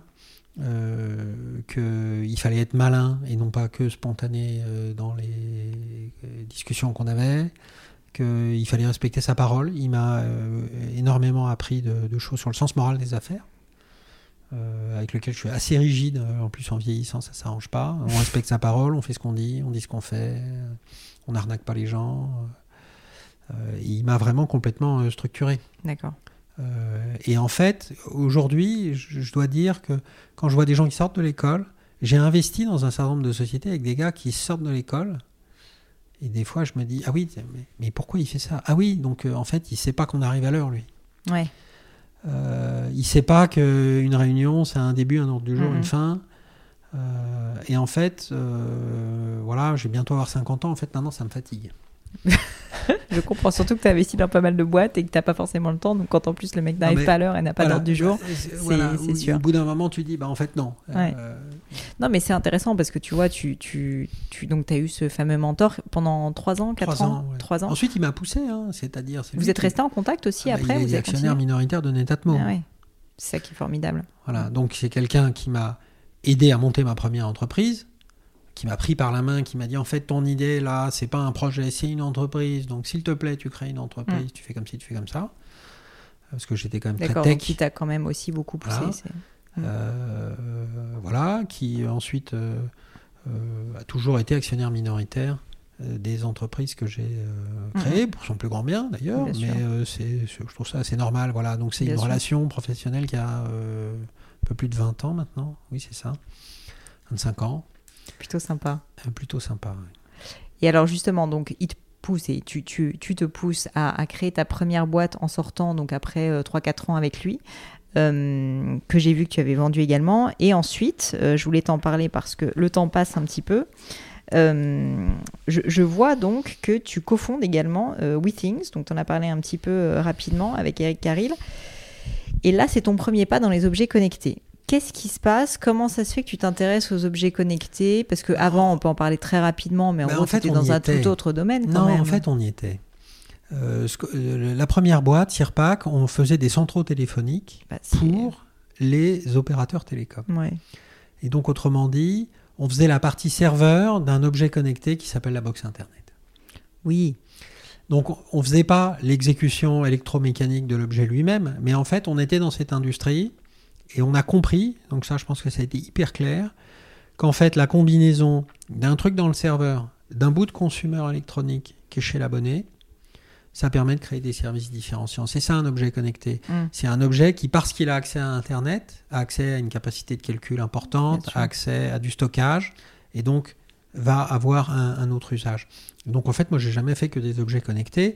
Leur première version, euh, c'était effectivement la box, qui est le premier objet connecté qui est rentré massivement euh, dans les Mm. maisons. Et donc ensuite, assez naturellement, on a dit est-ce que finalement on peut connecter des objets plus ordinaires Et s'est posé la question de, De consommation courante, donc. de consommation courante. Et ça, c'est l'histoire de WeSings et Netatmo, qui finalement, sur exactement le même paradigme, euh, sont exactement la même histoire, avec des verticales euh, différentes, Mm. l'une formée santé et l'autre maison connectée. Ouais. Et alors, euh, tu m'arrêtes une fois de plus si, euh, si c'est trop indiscret, il n'y a aucun souci. Euh, mais j'ai vu donc que tu étais parti assez rapidement, finalement, quand même, de chez WeThings. Euh, et donc pour créer Netatmo juste après. Est-ce que tu peux m'expliquer ce qui s'est passé? Pourquoi tu as quitté la boîte au bout de trois ans, comme ça, assez rapidement, alors que tu étais cofondateur? Alors, le... en fait, il faut revenir à mon expérience d'avant. Dans mon expérience d'avant, chez euh, Sirpac, j'avais un associé, donc Mm. Jean-Pierre Dumoulin, un type exceptionnel, beaucoup plus âgé que moi, qui avait été directeur financier d'une filiale de Matra Nortel et qui, donc, qui avait travaillé dans les télécoms, qui savait vendre, qui savait faire du marketing, qui savait compter. Donc, moi, je faisais du produit de la technique Ouais. et lui, il faisait le reste. Mm. Et on avait formé une super association Hyper complémentaire, voilà, quoi. Hyper complémentaire, c'était hyper bien euh, passé. Donc, euh, en gros, euh, moi j'avais ma première expérience professionnelle où j'étais avec des gars qui m'avaient beaucoup appris, qui étaient plus vieux que moi. Ma deuxième expérience professionnelle avec des gens différents de moi. Mm. Et en fait, bah, c'était un peu la manière dont je considérais que j'allais faire ma progression. Et donc, je me suis associé avec euh, Eric Carrel, pensant euh, rétablir le même type de, de relation basée sur la confiance et la délégation avec chacun des périmètres, Mm. exactement comme celle que j'avais eue Ouais, par sûr. le passé et que j'ai eue ensuite d'ailleurs. Voilà, il se trouvait que ce n'était pas le cas, euh, qu'en fait il n'y avait pas de confiance ni de délégation. Mm. Euh, et donc. Et ça, tu euh, t'en es rendu compte rapidement? Ah oui, très très vite, au bout de six mois. Et au bout de six mois, et ensuite, comment Bah, tu ensuite, fais dans ce comment genre tu de fais? cas? J'avais- C'est l'enfer. j'avais- quand même mis un million d'euros dans cette affaire. Donc. euh, Et du coup, qu'est-ce que tu fais quoi dans ce bah, genre de t'es cas? Tu- malheureux. T'es malheureux, tu serres les dents pendant un tu serres moment. les dents, et puis euh, à un moment, l'inéluctable euh, Arrive. arrive. Bon. Écoute, en tout cas, c'était pour le mieux, puisque juste après, donc Netatmo. Bien m'en a pris. Exactement, tu as très bien fait. Et donc euh, là aussi, ce que j'ai trouvé intéressant, c'est que bon, tu avais eu la chance, enfin pas la chance, le mérite de vendre euh, donc euh, ta boîte précédente Tirpac et donc de réussir à faire un cash out. Et donc tu arrives toi aussi à te financer. Et t'en parlais dans le cadre de qu'est-ce que c'est donc les métiers du CEO. Tu disais qu'il y avait quatre points. J'ai bien noté qu'il y avait le financement. Moi, je me disais forcément objet connecté. bah, bon, ça coûte un petit peu d'argent et tu peux pas nécessairement tout de suite le lancer comme ça. Je peux Alors, imaginer. les objets connectés, aujourd'hui, si t'as pas 2 millions, tu peux pas faire un prototype. C'est ça. En plus, ça euh, prend du temps. Ouais, il faut 2 millions. Mm. Moi, je dirais, quand j'ai lancé Netatmo, j'ai mis deux. Quand on a lancé WeSings, on a mis 2 millions. Quand on a lancé Netatmo, j'ai mis 2 millions. Aujourd'hui, je dirais qu'il en faut peut-être 5, Mm. parce que le niveau d'attente des consommateurs a considérablement augmenté et tous les objets, entre guillemets, Mm. simples ont déjà été faits. Euh, donc, c'est une industrie qui est. Donc, ça, c'est pour euh, ces 5 millions d'euros, je dirais aujourd'hui. C'est le prix qu'il faut pour mettre un proto sur la table et commencer à le commercialiser. Enfin, pas un proto, on va dire un, un objet, Un avec objet une qui première, fonctionne, voilà, ouais. qui fonctionne, avec des clients heureux. Et tout ça pour avoir le droit ensuite d'aller lever quelques dizaines de millions d'euros pour financer le besoin en fonds de roulement. Puisque quand c'est Noël, globalement, toi, les Chinois, tu les as payés au mois d'octobre. Ouais. Tes produits sont dans le bateau. Euh, et puis euh, la Fnac ou Amazon, ils te paieront quand ils ont le temps, Ouais. enfin janvier d'ailleurs. C'est Très bien, rubis sur l'ongle, mais euh, donc euh, il y a beaucoup d'argent dehors. Ouais. Et euh, Et ça, c'est quelque chose que tu n'avais jamais fait finalement, le, la partie levée de fonds, etc. Ou tu l'avais Ouais, fait dans le cadre de D'abord, j'avais gardé suffisamment d'argent euh, de ma cassette personnelle pour pouvoir financer Hmm. les Non, au début, j'entends, mais de après, Sirpac. quand tu as dû t'y mettre toi-même, c'était peut-être pas évident parce que tu me parlais Non, justement c'est du fait lever que de t'avais- l'argent avec, euh, Sirpac- avec euh, Netatmo, ça a toujours été hyper facile. Parce que bon parce endroit, que bon j'avais moment. monté deux boîtes, parce que j'avais rendu l'argent aux, Hmm. aux actionnaires. Euh, Iris Capital, qui était mon actionnaire dans ma première boîte, content on a décroché le téléphone. J'ai dit, je fais une levée de fonds. Les mecs, ils ont Hmm. appliqué, ils ont souscrit. Euh, et, Donc euh, avoir une réputation, comme tu disais, ça sert à quelque c'est chose. c'est la même. clé. Mm. En fait, la clé, c'est pas la réputation, parce que la réputation, c'est la crédibilité. Oui, il faut que ça soit, euh, pas, pas scientifiquement, mais rationnellement. euh, C'est la crédibilité. Pourquoi je suis crédible euh, euh, le- Et c'est quelque chose auquel j'attache énormément euh, Mm. d'importance à asseoir la crédibilité. C'est-à-dire quand je vais prendre un engagement, je vais tout faire pour le tenir. Si je peux pas le tenir parce que les circonstances m'empêchent de le faire, je vais appeler les gens, je vais Mm. m'excuser. D'accord. Je vais dire j'ai pas pu le faire, je suis vraiment désolé Ah oui. parce que je t'avais dit que je t'appellerais. Là, ça m'est arrivé aujourd'hui parce que la journée était compliquée. J'ai dit je t'appelle à 5h30, j'ai pas pu t'appeler à 5h30, ben, je vais envoyer un SMS d'excuses pour dire excuse-moi, je te rappelle demain. Voilà, je vais faire des efforts pour que tout le monde, tout le temps, se dise en fait ce gars-là il fait ce qu'il dit, il dit ce qu'il fait. Quand il échoue, il sait pourquoi, Mm. il t'explique pourquoi. Euh, Et en fait, ça, ça crée une relation de confiance et c'est d'une efficacité redoutable. Mm, mm, mm. Euh, T'as et- eu des moments justement de, c'est une question que j'aime bien poser, mais des moments de, de doute, d'échec, euh, de remise en question, où tu as été obligé donc de, bah, de- d'affirmer justement que tu étais crédible. Et euh, et- enfin voilà des moments en fait particulièrement douloureux dont tu pourrais Ah, me parler J'ai que ça. et, euh, et les enseignements que, dont tu as tiré et comment tu as géré justement la communication aussi euh, à l'extérieur. Ah oui, des, des moments difficiles, il y en a eu plein. L'industrie du consumer électronique, c'est une industrie d'une brutalité. vrai? Ah Bah oui, tu fais un bug, Ouais. euh, tu te fais oui, c'est déchirer ton, sur ton Amazon, produit bien sûr. tu as un problème de qualité, tu te retrouves avec un rappel. Tu dois rappeler tes produits Oui, et enfin, ça doit coûter une fortune. Oui, c'est- Donc c'est quand même un- une industrie d'une brutalité. Donc des moments comme ça, on en a eu des très très durs. il y en a un en tête qui te, te vient en particulier? Oui, je crois que le- la, la pire chose qui me soit arrivée de ma vie, c'est chez Sirpac. J'aime bien la raconter. Donc on est en 2005. Donc il y a déjà euh, plusieurs millions d'abonnés chez Free. On fait une mise à jour. Free qui est votre client. Ouais, euh, qui, est- qui est notre client auquel on a vendu euh, les centraux téléphoniques pour faire l'offre de voix sur IP. Et on fait un palier logiciel sur le réseau de Free une nuit, donc à 3h du mat, une opération compliquée parce que tu mets à jour tout un réseau. Tout se passe bien toute la journée. Et au moment de la charge d'appel, c'est-à-dire au moment où le réseau téléphonique est chargé au maximum, ce qui en France est 19h55, enfin c'était le cas à l'époque, c'est bah, pendant la pub télé. Ah, c'est marrant, c'est euh, drôle. dans 20h, non, c'est 19h55. La C'est juste avant, télé avant le 20h. 20h, Ah, voilà. c'est marrant. C'est où tout le monde décroche son téléphone. D'accord. Et là, donc, euh, tous les réseaux, ils font ce qu'on appelle de l'espacement d'appel. Il y a de la gestion de la congestion, parce que ça passe pas. Mm. Il y avait un bug dans la gestion de la congestion qui fait que quand tu commençais un numéro qui, comm- qui commençait par 015, ça appelait le 15, ça faisait virer le 0, ça appelait les pompiers.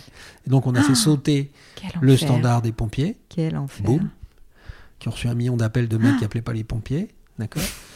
Donc, les pompiers, ne sachant pas quoi faire, ont appelé un journaliste à l'agence France Presse qui a fait une dépêche Oh en disant là. les pompiers à Paris marchent plus. Le drame. D'accord? Donc moi, voilà. la faute à qui?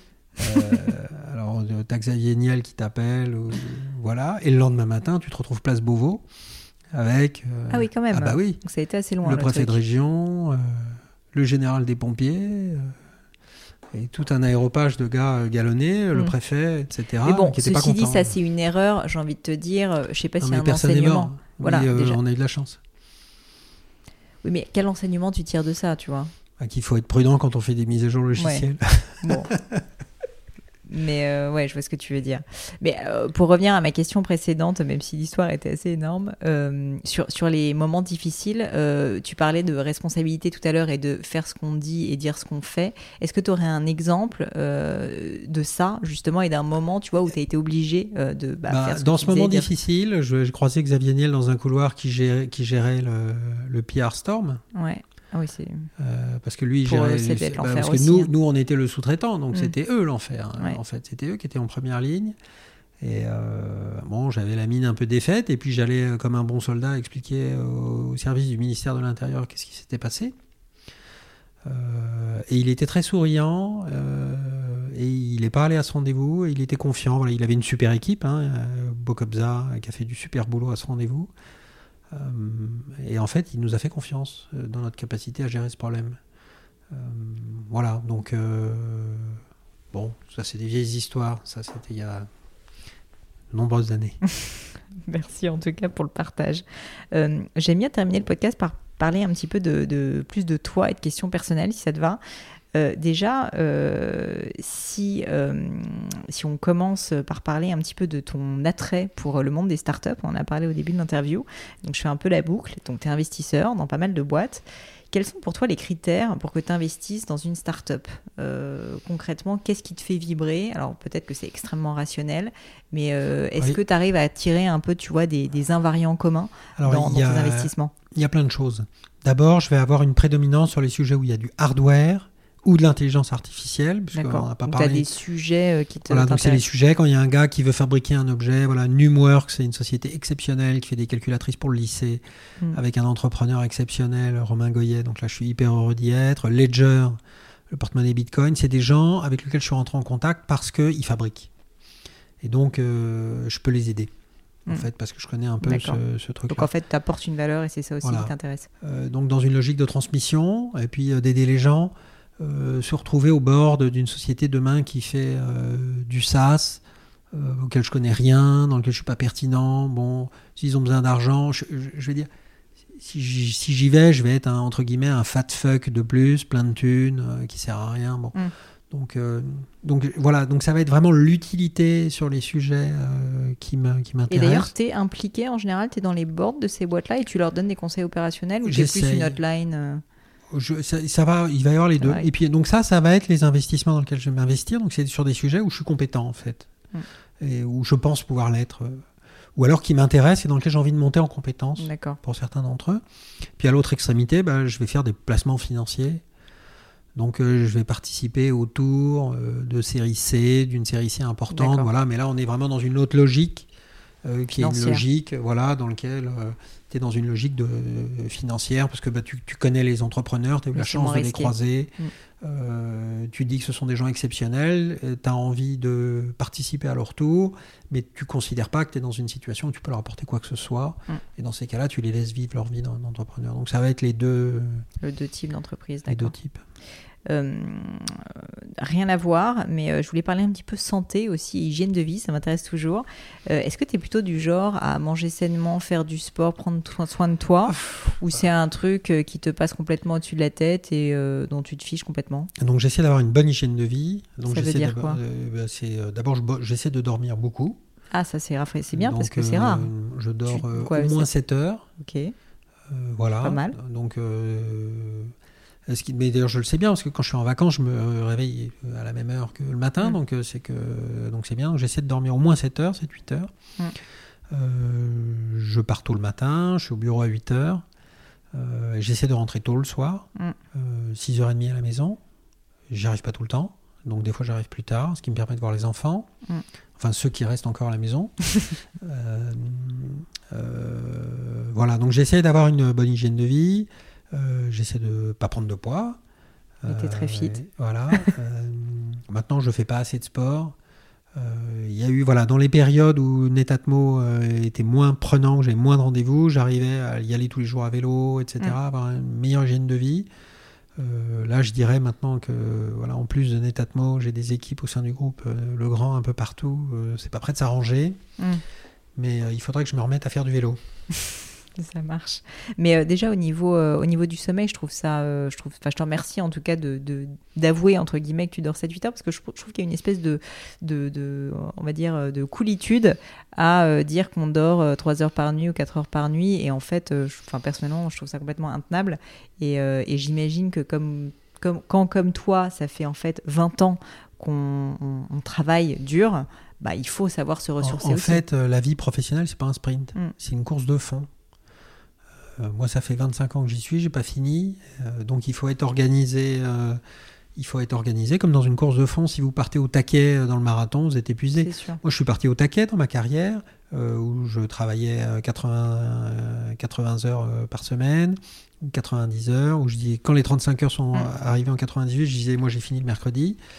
Euh, bon, euh, est-ce que j'ai- est-ce que c'est les moments de ma vie où j'ai été le plus créatif, le plus productif, le meilleur manager, le plus sympa à vivre pour mes proches Non. Qu'est-ce que tu as réussi à mettre en place? Enfin, peut-être deux questions. Qu'est-ce qui a fait que tu t'en es rendu compte? Est-ce que tu as eu un moment un peu déclic où tu t'es dit non, mais en fait, euh, je peux pas passer 95% de mon temps à bosser? Premièrement. Et deuxièmement, euh, qu'est-ce que tu as mis en place? Donc, peut-être le fait de dormir un peu plus, de rentrer chez toi un peu plus tôt? Bah, c'est les, les, les horaires. Donc, euh, en fait, il y a un moment, on n'est plus au bureau, donc de cesser de faire le concours de suite. Mm. mais tu bosses pas quand tu es chez toi. Si, je bosse un peu. Euh, Ouais, je bosse pas mal.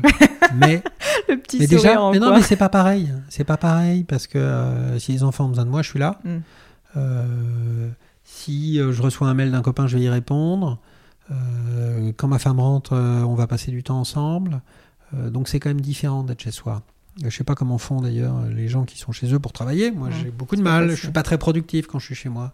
Voilà, mais effectivement, euh, peut-être que je vais, je vais boucler mon mail euh, avant de me coucher quand même euh, pour être sûr qu'il n'y a rien qui s'est accumulé pendant la soirée. Mais euh, c'est dans un rythme beaucoup, plus équilibré, beaucoup moins intense en fait euh, que quand je suis au bureau. Hum. Et tu te crées quand même des poches vraiment de non-travail, c'est-à-dire euh, vacances, etc. C'est marrant, je sais que tu connais Frédéric Mazzella et on en discutait un petit peu ensemble.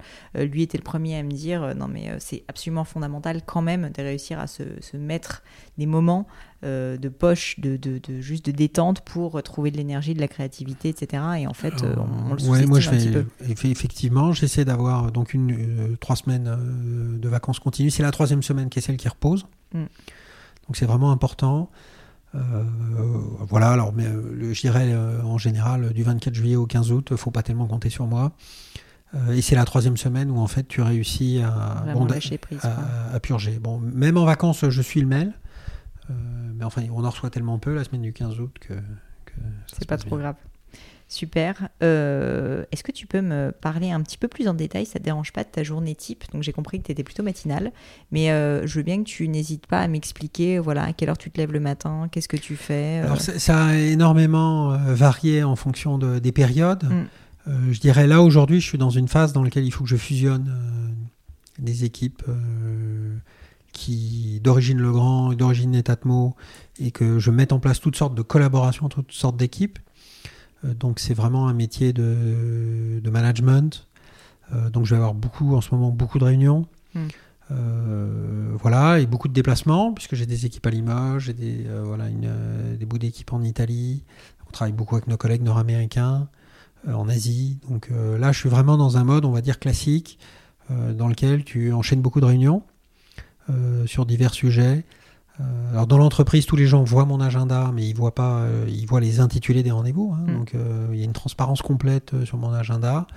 Et comme je le disais, les collaborateurs qui eux ont des missions opérationnelles savent très bien quand ils ont envie de me voir et ils me posent un rendez-vous dans l'agenda, tout seul comme des grands. Ici, et on va dire, là, je suis dans un mode dans lequel, en fait, c'est mon organisation Netatmo qui pilote euh, qui me pilotent. Hein, c'est pas moi qui la pilote, c'est eux qui me pilotent parce qu'ils savent mhm. quoi faire.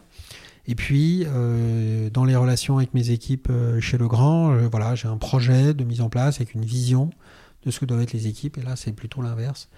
c'est moi qui pilote, qui essaye mm. de constituer les équipes, de fixer le rythme, de fixer les projets et surtout pour ces équipes d'avoir bien, très rapidement possible les premiers succès mm. de manière à créer une culture d'entreprise voilà, une culture d'équipe en tout cas, et une culture du, succès et donner confiance en, en eux aux gens.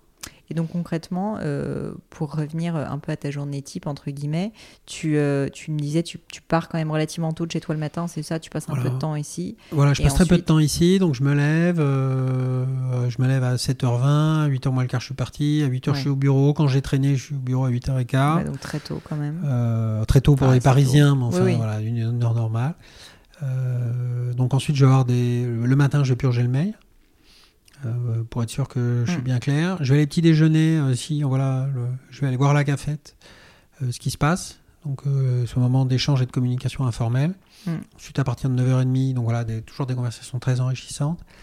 À partir de 9h30, on va avoir des réunions qui s'enchaînent. Dans les trous des réunions, ben, en général, j'ai toute ma liste de gens à aller voir, de, de, gens à sonder, de, mm. de problèmes à aller voir. D'être aussi juste dans son bureau la porte ouverte pour que les gens puissent informellement euh, venir, vous parler de mm. sujets dont avec lesquels ils n'avaient pas envie de poser un rendez-vous. Euh, voilà, donc ça c'est ma journée type euh, au bureau. Après-midi, pareil. Et j'essaye de partir à 18h tapante. puis si j'y arrive pas, parce que j'ai trop de calls, j'ai trop de choses, et eh ben, je pars quand je pars. Un petit peu plus tard, quoi. Ça marche. deux dernières questions. Le meilleur conseil qu'on t'ait donné? C'est de toujours, tout le temps, tout remettre en cause. donc d'avoir toujours une attitude de refus des certitudes. Euh, et donc de, travail de la raison pour dire euh, on me dit ça, est-ce que c'est vrai mm. euh, Alors, ce qui ne veut pas dire qu'il faut surtout ne pas écouter ce que les gens qui vous donnent des conseils disent. Ce C'est mm-hmm. pas du tout dans ce sens-là. C'est remettre en cause quelque chose qui est vrai. ça permet de s'en assurer. ça permet de comprendre profondément pourquoi c'est vrai, et donc en mm. fait on, y gagne. En fait, on gagne toujours à savoir pourquoi on fait les choses. Euh, et en fait, pour ça, il faut les remettre en cause, tourner autour. Donc c'est vraiment une, un perpétuel questionnement sur le fait de ne pas avoir de certitude. Mm. Tu aurais un exemple concret euh, d'une fois justement, ou enfin quelque chose d'un peu marquant peut-être, où euh, bah, tu as remis en cause un existant, quitte à faire une boucle et à revenir finalement à la, Tu vois, au constat initial? Je pense qu'on a fait que ça. On a toujours remis. Si on m'avait donné un dollar à chaque fois que on a pensé que ce qu'on faisait c'était des conneries, on, on serait beaucoup plus riche Mm. qu'aujourd'hui. Euh, utiliser Linux pour faire des centraux téléphoniques euh, en 96, c'était une idée complètement folle. Et pourquoi on a remis en cause le fait qu'il fallait avoir des langages à la con et des calculateurs à la con pour faire des centraux téléphoniques? Euh, Faire des objets connectés. Quand on a lancé le, le PES-Personne, euh, tout le monde rigolait en disant à quoi ça sert un PES-Personne qui tweet le poids. Euh, Bon, euh, le thermostat, tout le monde m'a dit tu vas jamais y arriver, t'es face à Nest. J'ai dit ouais, mais j'ai un meilleur produit. Euh, en tout cas sur le marché européen, pour Ouais. des raisons spécifiques d'installation. Euh, tout le monde m'a dit mais tu vas jamais y arriver. Ben, Aujourd'hui, on, on en vend plus que Nest sur le marché euh, européen. Euh, les caméras à reconnaissance faciale, tu vas jamais y arriver euh, parce que ça sert à rien. Tu vas jamais y arriver en prix parce que tu es face aux Chinois qui vendent ça 30 balles. On, on y est arrivé. Donc, on- je dirais tous les produits qu'on a lancés, euh, on a passé notre temps à remettre en cause des certitudes. La première fois que j'ai vu les gens de Legrand et que je leur ai dit on va faire des prises euh, connectées, il y a un gars du bureau de R&D qui me dit on a essayé, on n'y arrive pas. Mm. Euh, et le même gars, trois semaines après, on lui dit bah, et ça et ça ici. Mais le même gars, trois semaines après, dit mais si en fait ça tient, voilà, sur les contraintes mécaniques, les contraintes d'échauffement, les contraintes de, de sûreté. Donc on a toujours poliment, intelligemment questionné. Euh, là, j'ai pris des exemples produits. Mais j'allais te Ouais. demander justement euh, si tu aurais des exemples peut-être plus aussi dans le, dans le champ personnel. Bah oui, tous les connards qui sont rentrés dans mon bureau en m'expliquant que euh, ils étaient euh, mon chef, je leur ai toujours euh, demandé pourquoi, oui. Mm. Et euh, il y en a d'ailleurs, euh, parce qu'en fait, je veux pas du tout passer pour un rebelle, et il y en a qui ont de très bonnes raisons. Mm. Euh, la manière dont aujourd'hui je suis géré par les gens de Legrand est super intelligente. D'accord. C'est-à-dire qu'ils me font confiance, euh, ils me délèguent, et ils ont compris qui j'étais, et j'ai besoin d'eux parce que je serais incapable de faire ce qu'ils font. Euh, donc, donc voilà, je, je, je, je modère ce que j'ai dit. mais oui, ça n'a pas toujours, ça a pas toujours été le cas. Euh, et j'aime bien remettre en cause voilà, les, les certitudes des gens, leurs croyances, leurs superstitions. euh, tout ça, ça me, Ça te tient à cœur. ça me tient à cœur. Bon, et la dernière question que j'aime bien poser, qui n'est pas toujours facile, euh, est-ce qu'il y aurait un livre ou des livres que tu recommandes ou que bah. tu as lus et qui t'ont euh, le plus marqué On a une heure et demie encore pour. euh, Écoute, euh, c'est un podcast format long, hein, donc tu fais comme tu veux. En plus, on est dans une très belle bibliothèque, messieurs, dames, où il y a des, des livres absolument magnifiques partout. J'aime beaucoup cette collection rouge en plus, je sais plus comment elle s'appelle. Alors bah ça en fait c'est les livres c'est des livres de prix bon c'est pas très intéressant pour les éditeurs mais ça c'est les livres de prix de mon papa qui s'était pris d'une d'un intérêt pour des, des livres. Dans les années 60 et 70 qu'il achetait 10 euros parce que personne n'en voulait qui sont des livres de prix un peu cucu du Ouais, mais 19e très siècle. Joli. et en fait c'est des très très beaux objets et il y a des histoires passionnantes là-dedans. Il y a quelques éditions originales de Jules Verne. Il y a beaucoup de livres illisibles euh, aux critères euh, actuels. Moi, j'aime bien les, les parcourir parce que c'est une, euh, voilà, c'est le 19e siècle, donc la science est triomphante, elle euh, émancipe l'humanité, alors qu'aujourd'hui, elle est suspecte et, et dangereuse. C'est vrai, le donc, euh, positivisme. bon, et alors bien. si on revient à la question, les livres. donc les livres, moi, je le, donc euh, principalement, j'ai des essais. Euh, donc euh, voilà, euh, j'ai lu tout Steven Plinker, j'ai lu euh, tout euh, Jared Diamond. Euh, donc qui sont vraiment euh, mes deux auteurs de, de base. Bon ça, ça m'a pris un certain temps quand même. Bah, euh, J'avoue, Jade Diamond, c'est assez, assez épais quand même.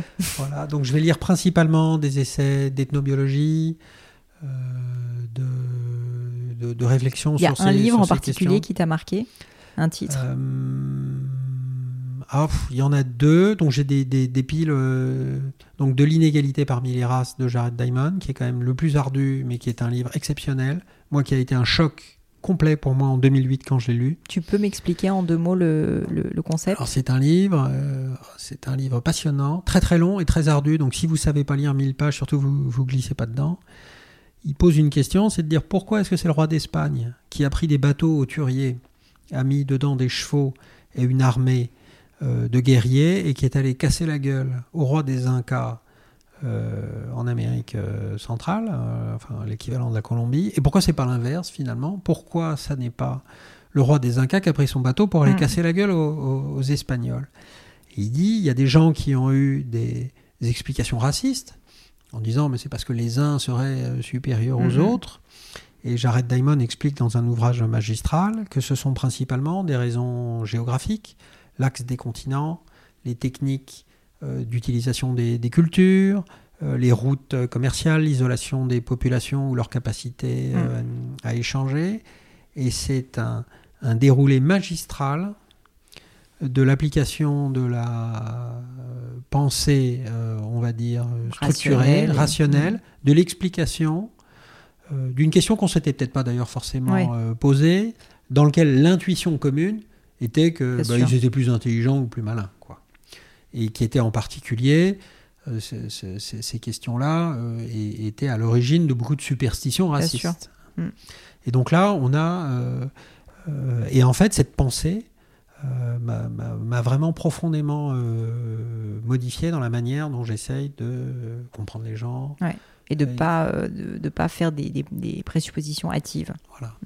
Je Et donc, une fois que tu rentres là-dedans, t'en sors plus, en fait, parce que c'est un, c'est un guide de vie. Alors voilà, plus léger, plus facile à lire. Euh, Why is Sex Fun? Pourquoi l'amour est un plaisir? De Ah. Jared Diamond toujours. Alors, c'est pas un bouquin de cul, je vous, je vous rassure, qui est euh, un livre euh, dans lequel il explique de manière rationnelle la sexualité des hommes, en euh, les comparant, en comparant ses similitudes et ses différences, à la fois euh, de pratique et euh, anatomique, avec les autres mammifères. Donc Mhm. voilà, qui est un livre que j'offre toujours devant témoin d'ailleurs, euh, de manière à ce qu'il n'y ait aucune ambiguïté euh, quand j'offre ce livre. Voilà, je suis content. C'est vrai que le message. euh, Voilà, Ni- Nicolas est avec nous, donc je pourrais t'en offrir un, euh, Pauline, remercie, parce qu'il y a un témoin, donc il n'y a pas d'ambiguïté. Euh, et, euh, et qui est un livre en fait qui vient une fois de plus éclairer euh, Mm. nos comportements qu'on pourrait croire, euh, qui sont très intimes en plus, qu'on pourrait croire exceptionnels, de manière rationnelle. Mm. Et euh, voilà, j'adore ça. Donc en fait, quand vous êtes lancé là-dedans, vous n'en sortez Ouais, plus. Et comme des gars bien qui ont écrit beaucoup de sujets, beaucoup de livres sur ces sujets, il y en a beaucoup, et ben je lis ça. Voilà, c'est fatigant, on s'endort bien parce que souvent c'est des livres scientifiques, Oui. donc c'est dur. Jared Diamond, c'est un peu lourd. Il faut lire les derniers, ils sont plus faciles à lire. Mm. Mais voilà. Bon, génial. Écoute, c'est la première fois qu'on me proposait des, des ouvrages un peu euh, ethnographiques, donc euh, c'est parfait. Euh, je te remercie mille fois. La dernière des dernières questions, c'est toujours la même. C'est où est-ce qu'on peut te trouver si on te cherche, euh, qu'on cherche à te contacter, notamment Alors, sur les réseaux sociaux? LinkedIn, c'est le meilleur moyen? Euh, sur LinkedIn, donc j'ai un Facebook strictement privé. Mm. Donc pour mes vrais amis, je suis nulle part ailleurs. Donc je suis pas Mais sur- LinkedIn, on peut éventuellement te Mais contacter. sur LinkedIn, voilà, euh, LinkedIn, c'est euh, c'est mon outil de, de prise de contact professionnel. Parfait. Et on va évidemment aussi retrouver le site de Netatmo et tous vos produits. Qui va me renvoyer sur LinkedIn Très bien. et bah Fred, merci beaucoup pour ton temps. Est-ce que tu as un dernier truc que tu voudrais ajouter?